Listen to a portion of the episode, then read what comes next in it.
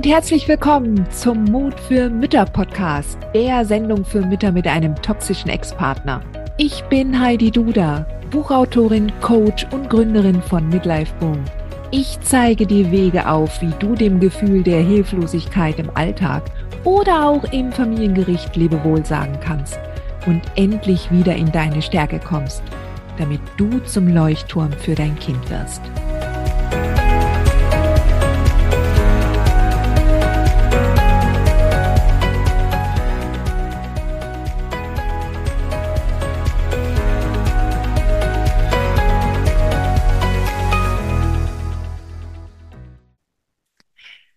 Hallo und herzlich willkommen zu einer neuen Folge des Mut für Mütter Podcasts. Ich freue mich, dass du wieder dabei bist und zuhörst oder gegebenenfalls auch zuschaust. Heute möchte ich mit dir darüber sprechen, was du tun kannst, wenn du das Gefühl hast, dass dein Kind dir schon entfremdet wurde. Ähm, hin und wieder kommen mehrere Anfragen von Mamas, die sagen, mein Kind will schon gar nicht mehr zu mir. Das lebt beim Ex und weigert sich konstant, mich noch zu besuchen. Und was kann ich tun? Was soll ich tun? Und diese Folge heute ähm, möchte ich dazu nutzen, um mit dir darüber zu sprechen, beziehungsweise auch zu gucken, welche Perspektive du dazu einnehmen kannst. Wie kommt es generell zu einer solchen Situation, dass dein Kind dir entfremdet werden kann? Ja, ich bin ja normalerweise, ähm, ich, ich sage es auch immer, ja, dass das Band, was du zu deinem Kind aufgebaut hast in den ersten Jahren, in den ersten Monaten, in den ersten Tagen seines Lebens, dass das unzerstörbar ist. Diese Bindung, die du da hast, ja, die ist unzerstörbar. Und dieses Band, das dehnt sich über die Zeit, ja. Immer dann, wenn du mehr und mehr loslassen lernen musst, dehnt sich dieses Band. Aber es ist unzerstörbar, ja. Es gibt aber sicherlich auch eine Dynamik, gerade auch äh, wenn du einen, vor allen Dingen, wenn du einen toxischen Ex hast, ja. Und ähm, äh, wir reden jetzt hier wirklich nicht von den liebevollen, empathischen Vätern, die die Mutter ihrer Kinder nach wie vor respektieren und denen es nichts ferner liegt, als die Mutter zu diskreditieren vor den Kindern, ja.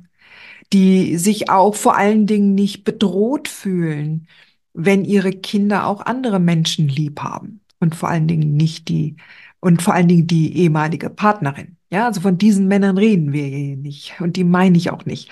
Und ähm, ich habe mich nun mal für diese andere Seite spezialisiert und deshalb mh, mm, ähm, muss ich da entsprechend auch äh, äh, ganz deutlich sagen, dass in der Regel, in der Regel toxische Väter ihre Kinder immer manipulieren. Ja, das ist einfach nun mal eine eine Tatsache. Ich habe noch keinen toxischen Vater erlebt, der sein Kind nicht manipuliert hätte. Und das ist halt auch eine der größten Sorgen, ja, der Mütter, die mir folgen und die sich mir anvertrauen, im Club der mutigen Mütter zum Beispiel. Ähm, was kann ich tun? Ja, und natürlich liegt da der Wunsch nahe, der soll so wenig Umgang wie möglich mit dem Kind haben, damit er keinen Schaden anstellt. Ja, aber das ist eigentlich nicht wirklich zielführend. Ja, natürlich, ich kann es verstehen, dass du dir das wünschst und dass du da vielleicht sogar bei Gericht das versuchst, ja, dass der Vater keinen Umgang hat, weil der toxisch ist und weil der hochgiftig ist. Ähm, aber das bringt dich und das Kind auch nicht wirklich weiter. Ja, und die Gerichte entscheiden nun mal in der Regel für Umgang zwischen Vater und Kind. Und auch wenn der Vater fehl fehlbar ist, so wie wir ja alle fehlbar sind und Fehler machen können. Ja, also da wird dann kein Unterschied gemacht. Ja, und ich lasse jetzt auch mal die schweren pädophilen Fälle außen vor. Ja, wir reden jetzt hier über toxische Männer, aber ich möchte jetzt nicht an der Stelle Pädophilie hier ähm, in den Raum stellen. Wenn das der Fall ist, ist sowieso natürlich Kontaktabbruch ähm, und, und, und Umgangsabbruch ähm, äh, das Maß der Dinge. Ja, das ist halt das, was du, wofür du dann sorgen musst. Aber in der Regel reden wir hier schon davon, dass toxische Männer halt das Kind negativ manipulieren, ähm, und halt gegebenenfalls auch eine Agenda haben. Ja, gerade wenn du aus der Beziehung ausgestiegen bist, nicht wenige meiner Mamas hören dann, ich werde dich vernichten, ich werde dich ruinieren, du wirst keinen glücklichen Tag mehr erleben. Ich werde dir das Kind wegnehmen. Ja, ähm, aber selbst wenn die Frau nicht gegangen ist, sondern der Mann sie rausgekickt hat, ja, und sich getrennt hat, kann es sein, dass sich die Situation dann später so umdreht, vor allen Dingen, wenn du dann anfängst, dir ein, ein schöneres Leben aufzubauen und du dich mit der Situation sehr gut arrangiert hast, dass du nicht mehr mit diesem Mann zusammen bist, ähm, kann das sich so umdrehen, dass der dann denkt, nee, nee, nee, nee, Moment mal, ja, und, und du denkst, na nu, was geht hier ab? Also, ähm, da steht nun mal ein Vater auf der anderen Seite, der äh, das Kind dazu benutzt, um Rache an der Ex-Frau zu üben, ja, damit sie keinen glücklichen Tag mehr hat. Und das Kind ist natürlich die perfekte Möglichkeit dafür, denn das ist die Achillesferse jeder Mutter. Ja, das ist die Achillesferse. Und somit kann er tatsächlich immer wieder dieses Ziel treffen, indem er ähm, das Kind dahingehend manipuliert, indem es anfängt, äh, Lügen zu glauben, die er erzählt, ähm, oder es äh, entsprechend dahin tatsächlich bringt, dass es die Mama nicht mehr sehen will, weil es da ein ganz krudes Bild hat. Und wie fängt das an? Nun ja, also Manipulation kann auch stattfinden, selbst wenn er jetzt nur einen Tag Umgang im Monat hätte, ja. Ähm, äh, und, und auch wenn wir jetzt ähm, sagen, okay, das Residenzmodell ist schon die, die bessere Lösung, gerade bei hochkonflikthaften Elternpaaren, ja. Das Gericht entscheidet halt auch immer mehr für das Wechselmodell. Und ähm, dann ist es tatsächlich, äh, dann ist das Kind ja wirklich aufgeteilt, 50-50 in der Regel. Äh, geht es zu dem einen Elternteil und zum anderen, wechselt hin und her. Und ähm, das Wechselmodell funktioniert eigentlich nicht. Meiner Meinung nach ist das die eine der schlechteren Optionen ähm, eines Umgangsmodells, gerade bei hochkonflikthaften Elternteilen. Ja, da ein Wechselmodell zu installieren gegen den Wunsch oder gegen den Willen eines der Elternteile, das kann nicht funktionieren. Und der leidtragende Part ist natürlich das Kind. Und wenn es dann nach einer Zeit im Wechselmodell wirklich durchhängt und die Anzeichen wirklich keine andere Interpretation mehr zulassen als das Wechselmodell muss jetzt geändert werden, dann ist aber eine Pattsituation geschaffen und die Gerichte müssen sich dann entscheiden, ja, ähm, wem der beiden Elternteile soll denn dann das Kind zugesprochen werden, also das Aufenthaltsbestimmungsrecht, der, der Hauptwohnsitz des Kindes. Und dann gibt's Gutachten, ja, da sichern sich die Richter und die Richterinnen natürlich entsprechend, die sichern sich ab, und dann kann es sein, dass bestimmte Dynamiken greifen, ja, mit Fakten, die schon lange, lange, lange zurückliegen. Und auf einmal ähm, gibt es dann einen Beschluss, dass das Kind zum Vater übersiedeln soll. Ja, vielleicht hat es das auch selber kundgetan. Ja. Ähm, und ja, dann kann es sogar sein, dass das tatsächlich in der Situation das Beste für das Kind ist. Denn du musst dir ja vorstellen, wenn das Kind sehr manipuliert ist und es wirklich als einen massiven Loyalitäts, Loyalitätsverletzung betrachten muss, wenn es äh, sich jetzt für dich entscheiden sollte und gegen den Vater, ähm, dann kann es tatsächlich sein, dass es das Beste ist, wenn das Kind dann äh, beim Vater lebt ja, in der Situation, in dem Moment, dass du da loslassen lernen musst. Und, ähm, und dass das tatsächlich ein, ein Akt der Liebe ist, da dann das Urteil zu akzeptieren. Und ich möchte auch an der Stelle auch da nochmal betonen, ja, also wenn es dann auch auf jeden Fall einen Beschluss gibt und keinen Vergleich. Also das ist immer so, als besser, dass du auf jeden Fall einen Beschluss erwirkst und nicht einen Vergleich und einen Kompromiss schließt. Ja. Okay. Ist das Kind dann tatsächlich beim toxischen Ex verortet und beziehungsweise muss es dorthin umsiedeln und du wirst dann eine Umgangsmami, dann hat natürlich dein Ex Tür und Tor weit offen und kann relativ frei seinen Plan, sofern er den von Anfang an hatte, dich emotional wirklich zu treffen ähm, und dir das Kind wegzunehmen, in dem Sinne, dass er dir das Kind auch emotional entfremdet, dann hat er da natürlich wesentlich mehr Möglichkeiten. Ja. Und dann kann es durchaus sein, also Mamas berichten das immer wieder, dass dann bei kleineren Kindern, dass dann halt die Kinder entweder Bauchweh haben, ja, dann nicht ans Telefon kommen oder äh, vereinbarte Telefonanrufe nicht stattfinden oder dass der Papa immer im Hintergrund ist, wenn das Kind mit dir telefonieren will und es selber dadurch nicht frei sprechen kann, ja. Oder dass dann das Kind auch selber absagt, weil irgendwie eine tolle Action geplant ist an deinem Umgangswochenende. Also, dass dein, dass dein Ex dahingehend agiert, ähm, damit du, äh, damit das Umgangswochenende nicht stattfindet. So. Und wenn du das feststellst und sich die ersten Erlebnisse oder entsprechenden Absagen häufen, ja, also jetzt von einmal gleich auf eine ganze Serie äh, zu schließen, das ist sicherlich zu früh, aber wenn es hier zu ersten Häufungen kommt, mehrere Wochen hintereinander, mehrere Monate hintereinander, dann musst du handeln. Und insbesondere je kleiner das Kind ist, je jünger das Kind, umso schneller musst du handeln.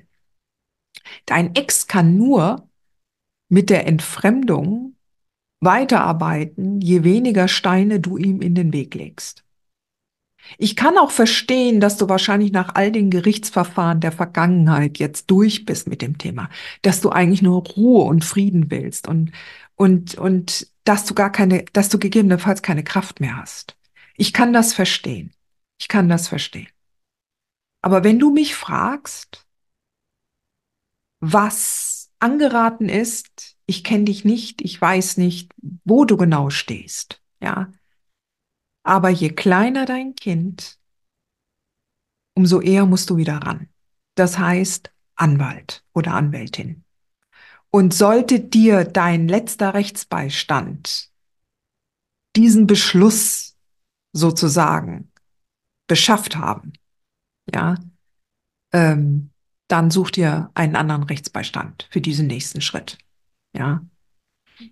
Und, und geh dann nochmal, geh dann nochmal einen Schritt weiter. Je kleiner das Kind, umso mehr. Und dokumentiere in der Zwischenzeit alles, ja. Dokumentiere jegliche Umgangswochenenden, die ausgefallen sind und füg die Begründung dazu bei, ja. Und, ähm, und dann gehst du das nochmal an. Ja, das machst du für dein Kind. So, und dann kann es sein, je, je nach Alter des Kindes, dass dein Kind schon zu dem Zeitpunkt sagt, ich will gar nicht mehr zu der Mama. Ich fühle mich wohl bei Papa. Vielleicht ist es auch so, dass, dass das zu Hause ist, was das Kind nur kennt, wo die Freunde alle leben, wo das, wo, wo sein soziales Leben stattfindet. Ja, wenn es auch schon älter ist, seine Clique ist, ja. Dann und nur dann wird es wahrscheinlich eher so sein, dass das Kind dann auch bei Gericht äh, das nochmal bestätigen wird, dass es beim Papa leben will. Ja. Und dann hat halt tatsächlich der Ex Erfolg und hat ist mit seiner Entfremdung und mit seinem Distanzschaffen erfolgreich gewesen. So. Und Wenn das bei dir jetzt schon so der Fall ist, wenn du das gerade erlebst, dann hast du mein volles Mitgefühl. Das ist nicht einfach. Das ist wirklich, ich glaube, der Albtraum jeder Mama. Und doch Und doch erinnere ich an dieser Stelle an dein Band mit dem Kind, was ganz am Anfang geknüpft wurde und was unzerstörbar ist. Das heißt, wenn du merkst, dass dein Kind nicht mehr möchte und sich weigert, dass du an dieser Stelle dann tatsächlich in diese, in eine Akzeptanz hineinfindest. Ja. Also das heißt, das ist, das ist dann die innere Arbeit, die ansteht für dich. Ja. Dass du natürlich deinem Kind klar machst, dass du ihm vermittelst, du kannst jederzeit zu mir kommen. Meine Tür steht dir offen und mein Ohr, ich habe immer ein offenes Ohr für dich.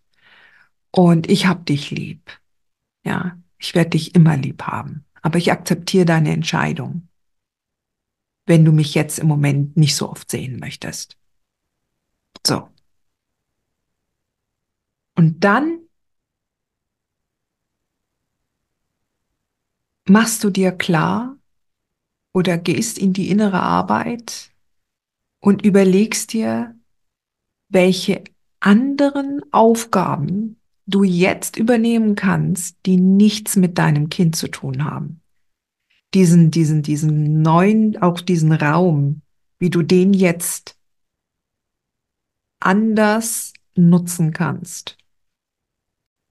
Das ist jetzt leicht gesagt, aber das ist eigentlich der Pfad, den wir als Frauen alle gehen müssen. Wir sind Wegbegleiterinnen als Mütter sind wir Wegbegleiterinnen für unsere Kinder während der Kindheit und der Adoleszenz.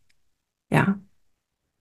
Wir sind und bleiben Mütter auf Lebenszeit.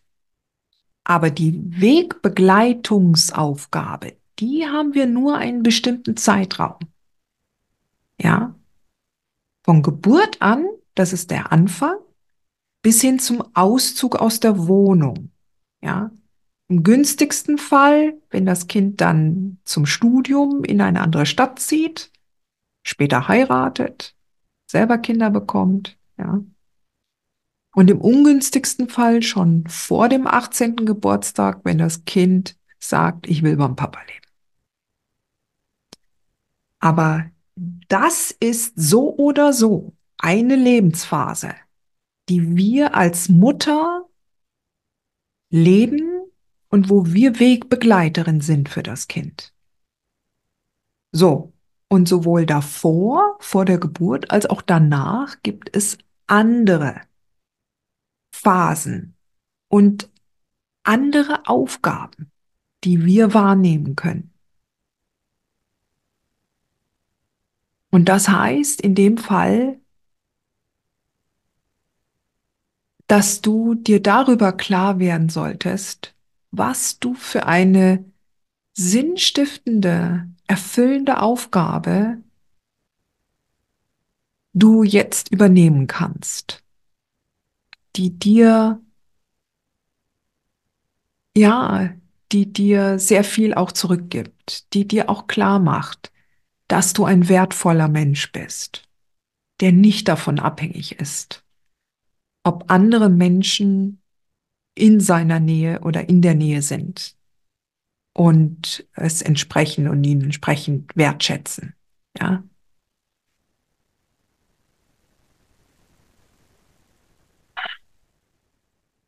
Es ist ohne Frage eine sehr, sehr schwierige Zeit. Aber dahinter liegen sehr, sehr große Chancen.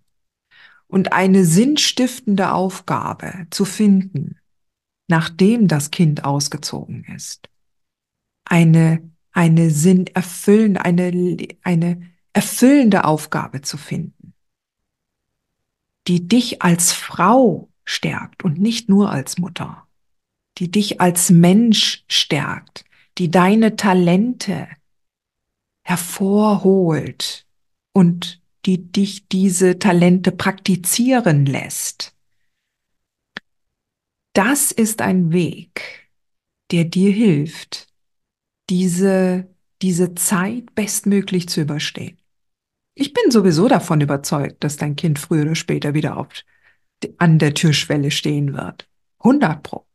Ja. Ohne Frage ist es ein Verbrechen, was dein Ex gemacht hat. Und es zeugt von hochgradiger Bindungsintoleranz, wenn er die Beziehung zwischen dir und deinem Kind so torpediert, dass das Kind in dieser Zeit glaubt, es darf oder es sollte keinen Kontakt zu dir haben. Ohne Frage. Das ist ein Verbrechen an dem Kind. Und dein Kind wird tatsächlich auch eine Aufgabe haben, das später für sich aufzudecken. Ja, und das zu bearbeiten und da ins Reine zu kommen. Und es wird Antworten suchen, ehrliche Antworten. Und du wirst dann da sein und du wirst dann in der Lage sein, diese Antworten zu geben. Du hast es dann dokumentiert zum einen, aber du bist dann auch in der Lage zu antworten. Und dann hast du eine ganz, ganz neue Chance mit deinem Kind. Betrachte die Kindheit eines Menschen als einen winzigen, winzigen Zeitraum im Leben eines Menschen. Und jeder Mensch hat die Möglichkeit, sich immer fortwährend zu verändern und zu entwickeln. Auch in der Persönlichkeit. Dafür ist es nie zu spät. Niemals. Das gilt für dich genauso wie für dein Kind. Und ich bin davon überzeugt, dass die richtig, richtig schöne Zeit zwischen dir und deinem Kind noch kommen wird. Die richtig guten Herz-zu-Herz-Gespräche, die kommen noch. Ja? Und in der Zwischenzeit, bis es soweit ist, vertraue auf dieses flexible Band, was gerade ziemlich dünn gedehnt wird zwischen dir und deinem Kind. Vertrau darauf. Und mach in der Zwischenzeit dein Ding. Mach das, was dich, was dich wirklich befriedigt. Mach das, was dir einen Sinn gibt. Das kann in dem Thema sein, wenn du schon so stark bist, dass du anderen Mamas da helfen möchtest, damit klarzukommen, wenn du schon so weit bist. Aber es muss nicht das gleiche Thema sein. Es kann was vollkommen anderes sein, was dich schon als junge Frau beflügelt hat. Ein Talent, was dir in den Schoß gelegt wurde. Ich wünsche dir jedenfalls das Allerbeste. Und ich vertraue darauf, dass am Ende das Gute siegen wird. Ich vertraue darauf. Ich glaube da zu 100 Prozent dran. Nur Mut, Sweetheart. Du schaffst das. Hat dir diese Folge gefallen? Dann freue ich mich, wenn du diesen Kanal abonnierst, damit du auch keine neue Folge mehr verpasst. Und solltest du noch nicht den Mutmach Freitag abonniert haben, dann lade ich dich herzlich ein, das hier auch nachzuholen. Du findest in den Show Notes unten den Link dazu. Der Mutmach-Freitag ist etwas ganz Besonderes. Jeden Freitag bekommst du dann in deine E-Mail-Inbox eine Information, wenn ich jetzt zum Beispiel einen neuen Blogartikel geschrieben habe oder du erfährst weitere hilfreiche Tipps und Werkzeuge, die das Wochenende für dich einläuten. Ich freue mich, wenn du mitmachst und wünsche dir noch einen wunderschönen Tag.